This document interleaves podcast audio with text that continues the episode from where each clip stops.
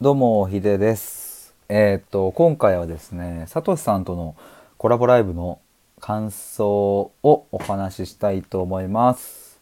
今、ちょうど終わってですね、まあこれ毎度のことながらですね、コラボライブ終わった瞬間にこの収録を立ち上げるみたいな感じで、えーやっているので、もう本当に終わってすぐなんですけれども、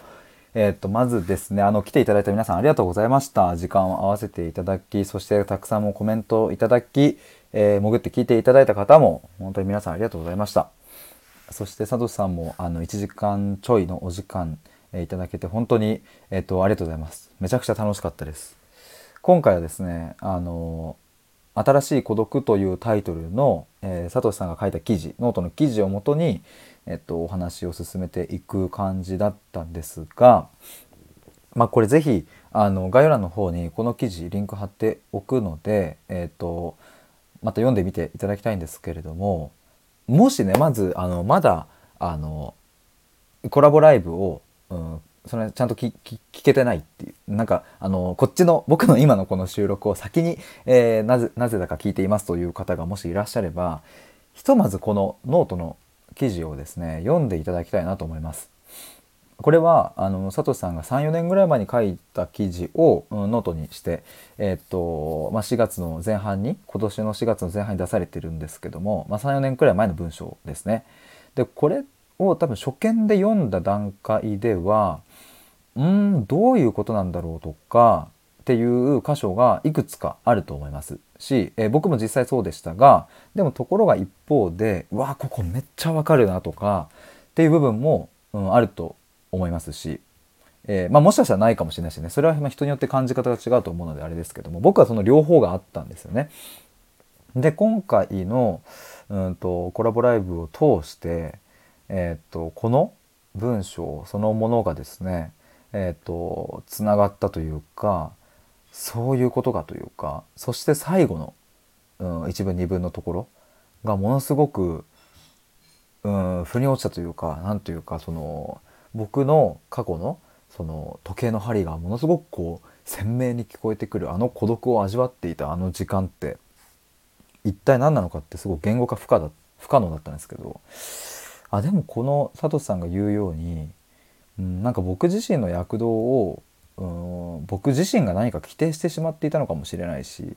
えそれは時間というものがあるから過去未来そして今というね、えー、とつながっているから、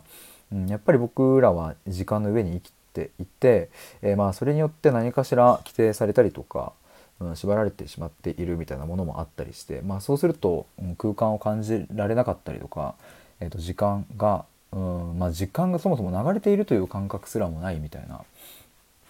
ことだったりとか、まあ、するのかなとかっていうふうに思うと、うん、今回のこのノートの記事プラスさとしさんの、えー解説兼、まあ、その場の流れの対話ですごく鮮明になったなというふうに思います。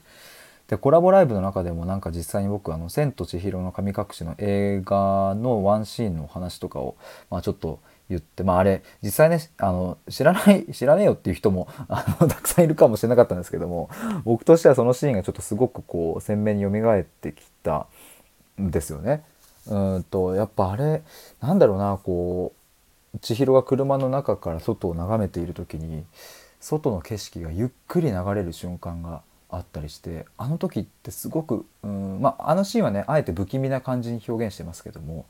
そういう不気味な感じとかなんか得体の知れぬ感じとかうんなんか人間の言葉やうんと思考では到底説明ができないような感じがあるんですよね。まあ、そもそもあんなにこう景色がゆっくり流れるなんて、えっと、ありえないわけじゃないですかやっぱり。普通に車乗ってて急にゆっくりになるみたいなのは、まあ、速度を落とせばななんのかもしれないけど時速100キロぐらいで走ってて景色がゆっくり流れるなんてありえないし今話してて思ったのはやっぱりこのなんかなんだろう「マトリックス」とかのこう有名なシーンありますよね。銃弾をこうバーンってかわすシーン。あんなのもやっぱありえないんだけどもああいう感じ？なんかあの銃弾を避ける瞬間なんてもうものすごい速度なんだけど、まあ、映画上はゆっくりと表現していてでもゆっくりと表現されているんだけどその瞬間がものすごい速度であるということは見ている僕たちは分かっている知っているみたいなでまあそれが現実世界で起こるわけではないんだけどでもなんかそういうものに近い感覚とかうんと、まあ、森林浴をしている時とかなんていうのはなんか自分がねこう消えていくようなファーっていう感じとかって、えー、木々が揺れて葉っぱがざわざわしているのを見るとスローモーションのように見えたりうんかと思えばなんかものすごい速さで動いているように見えたりそしてそれをこう感覚として感じている自分が、まあ、ただ今ここにいるだけみたいなその瞬間に過去や未来やもっと言えば今というこの瞬間さえもじなんかなくなっていくような。でもそうするとやっぱ僕自身が躍動していくとかね場所がこう、うん、躍動していく感じとかなんかねいろいろそういうものが、うん、感じられたなというか思い返しながら僕も言語化できたし、うん、サトシさんの話を聞きながらすごく理解ができたし、まあ、そして最後の方はうんの話のところでねなんかすごくこうサトシさんの言葉でなんか感動したというかうんなんだろうこれ何の感動なんだろうってさっきライブでは言いましたけれどもやっぱりこう言葉にできなかったものが言葉になった感動とかそしてその言葉を理解した時にそうだったかみたいなそっかみたいなこれはちょっと雰囲気で感じ取っていただきたいんですけどもそういう感じでした。えっ、ー、とまあまあそんな感じでこれ以上話してると長くなっちゃうので終わりますがまあ、サトシさんとは毎度のことながら、えーと、僕は興奮してちょっとライブをさせていただいております。またちょっと機会があればですね、いろんななんかホットな話題で、え、できればいいかなというふうに思っております。改めて今回来てくださった皆さん、えー、そしてサトシさん、えーと、コラボライブしてくださりありがとうございました。またお話できるのを楽しみにしております。ということで以上です。バイバイ。